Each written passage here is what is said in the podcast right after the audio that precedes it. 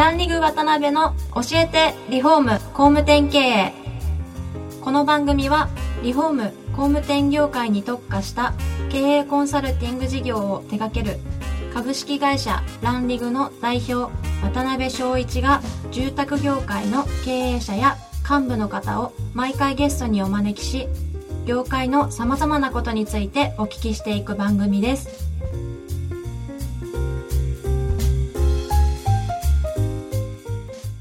皆さんこんにちは。さあ今週も始まりました。ランリグ渡辺の教えてリフォーム工務店経営第9回をお送りします。司会進行の志村玲美です。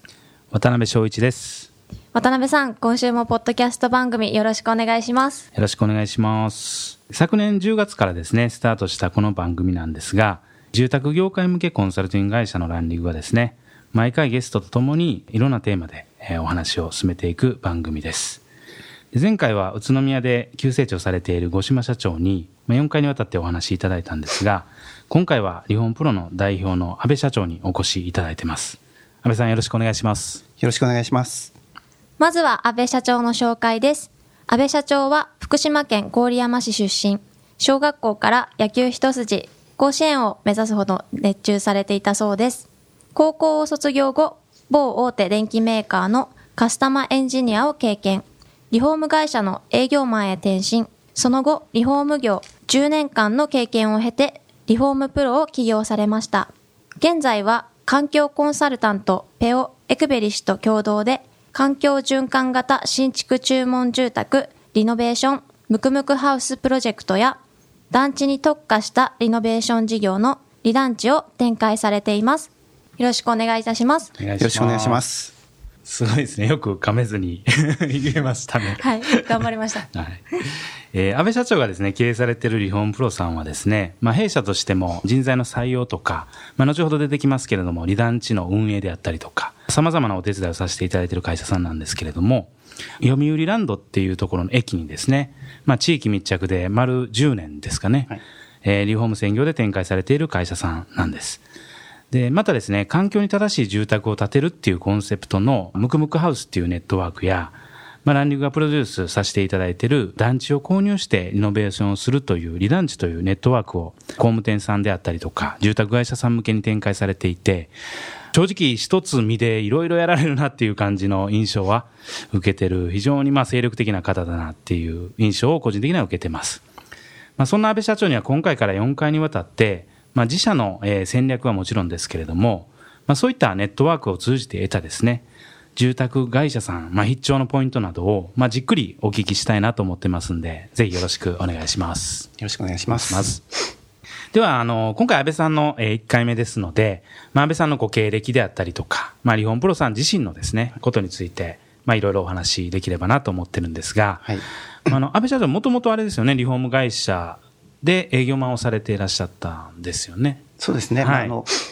もともとは、はい、あの先ほどの紹介にもあったんですけどカスタマーエンジニアって言って銀行の,、はい、あのキャッシュコーナーのあのメンテナンスをしてたんですね。でそこの会社に10年間ぐらい、はい、働いてまして、はい、でそこから親族って言ったらうちの兄なんですけど、はい、うちの兄が経営してるリフォーム会社に転職した。なるほどなるほど。どれぐらいやられてたんですか？えっと10年,、まあ、10年ぐらいですね。なるほどなるほど、はい、うん。実際あれですかねそこから自分のリフォーム会社を立ち上げようと、はい。まあ、思われた経緯とか、まあ、きっかけみたいなところってどんなところだったんですかね？まあこれいろんなところでお話をするんですけどもともとカスタマーエンジニアっていうのをやって、全く素人でリフォームに入ったんですけど、はい、カスタマーエンジニアっていう仕事は、機械を修理するんですけど、はい、その修理して、普通であれば、早く修理してあげると喜ばれるんですけど、ね、まあ、喜ばれないんですね。で、それはなぜかっていうと、結局、機械は壊れちゃいけないんですよね。なんか壊れちゃいけないので、喜んでもらえない。でも一生懸命自分は仕事をやってたんですけど、まあ、喜んでもらえないっていうことで、そういうのもあったんですけど、結局、リフォーム会社に入って、何も知らないのに、とにかく一生懸命やろうと。いうことで、一生懸命やると、やったお客さんからありがとうというのを言われて、はい、でまた次のお客さんからもリフォームしたら、また一生懸命やって、またありがとうと、ね、こんなにありがとうっていうもらえる仕事って、すごくいい仕事なのかなっていうのがあって、でそれがリフォームプロ立ち上げるようなきっかけですよね。なるほど、なるほど。なるほど。はい。実際、やっぱり目の前のお客さんが、まあ、ありがとうって言えるような仕事では、もともとはあれですよね、そのエンジニアの時はなかったっていうことですよね。はい、なるほど、なるほど。今年で丸 10, 10年終わられた時ですよね、はい。はい、どういう思いで立ち上げられてんですかね、あのどういうリフォーム会社にしたいかとか、まあ、理念の部分だと思うんですけど。もともとのそのリフォーム会社が、同じ神奈川ですけど、はい、そこそこリフォームをしてた会社だったんですね。はい。はい、で、まあ、業界自体も、私がリフォームを始めた時は、すごくあのリフォームが伸びてる時だったんですね。なので、チラシを巻けば、どんどんどんどん仕事が来る。で、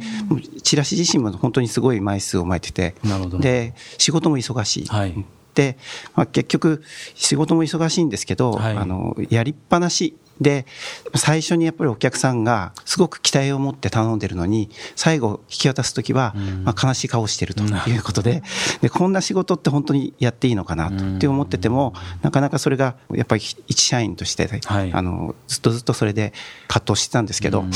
やっぱり会社を作ったら、どうしていこうって言った時に、やっぱりリフォームって1回で終わらないので、1件のお客さんを本当にあの一生懸命やることによって、まあ、必ずリピーターになってくれるだろうと。いうことなので、もうとにかく一件のお客さんに対して、まあ、会社として全員体制で、あのやっていくような会社にしていこうということで、でなおかつ、あんまり広いエリアであると、対応できないので、でね、本当に小さい、小さいとかも本当小証券で、まあ、私たち言ってたのは超地域密着のスタイルで、まあ、会社を立ち上げたという形ですね。ね。実際10年間やられてらっしゃるんですけど、はい、その日本プロさんが展開されてる読売ランド前って、どんな証券になるんですか？特徴というか。特徴は、あまりリフォーム会社はそういうと小田急線でもちょっとローカル的な駅なので、まあいろんなコンサルとかそういうのもですけど、出店とかって考えたときに、はい、まずそういうエリアには出店しないだろうと。はい。まあ、主要なあの休暇が止まる駅とかね、そういうところに普通は出店するんですけど、あの一つは地域を限定したときに、もともと自分のお客さんがいっぱいそのエリアにいたんですよね。なるほどなるほど。でいたので、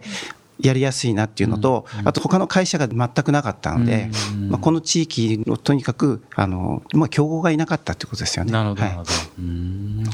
実際やってみられて、証券何キロ以内とかってそういうのは設定されてらっしゃるんですか？現状では、今2キロなんですね。あ、2キロはい。ただ、立ち上げは500メートルですね。半径500メートル。500メートルはい。で、はい、立ち上げました。結構な証券があるものなんですか、その500。えっ、と、うん、まあ、実際は、えー、と2キロっていうと、まあ、川崎のうちの会社があるんですけど、多摩区と麻生区ってあるんですけど、まあ、そこをカバーはできないんですけど、大体そのカバーするぐらいが、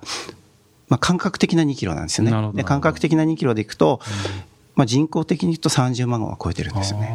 そはい、そこそこありますね、はい、30万。うんその証券の中で、本当にいろんな商材は使われていらっしゃいますよね、今、現状。例えば外壁の塗装やられたり、水回りやられたりとかって、一つの証券に対していろんな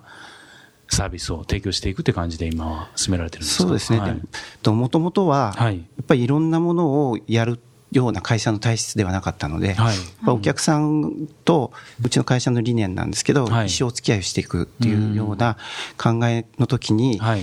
簡単に取り替えられるものではいけないということで、うん、会社立ち上げた時から自然素材なんですね。なるほど、なるほど。で、まあ、自然素材をやることによって、他社はやってないので、うん、はい。まあ、そういうところで、まあ、とにかく私の考え的には、はい、いつも他の人がやってないことをやりたいというのが思ってて、うん、そうですよね、は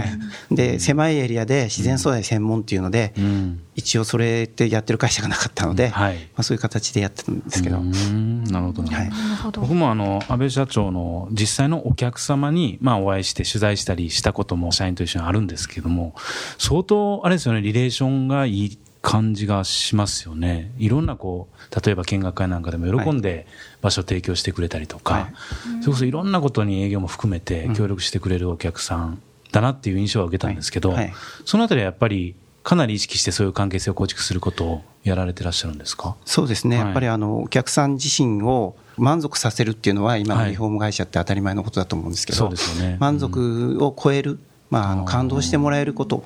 のを常に心がけて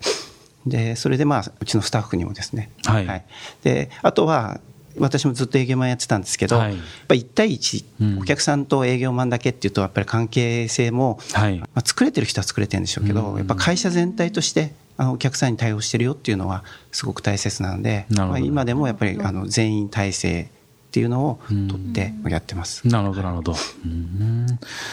あの、1回目ちょっと時間になってきましたので、はい、えっ、ー、と、次回は、安倍社長がですね、手掛けられているネットワークの一環である、まあ、ムクムクハウスについてですね、いろいろお話をお伺いしていきたいと思ってます。はい。では次回も安倍社長よろしくお願いいたします。本日はありがとうございました。ありがとうございました。はい、ありがとうございまし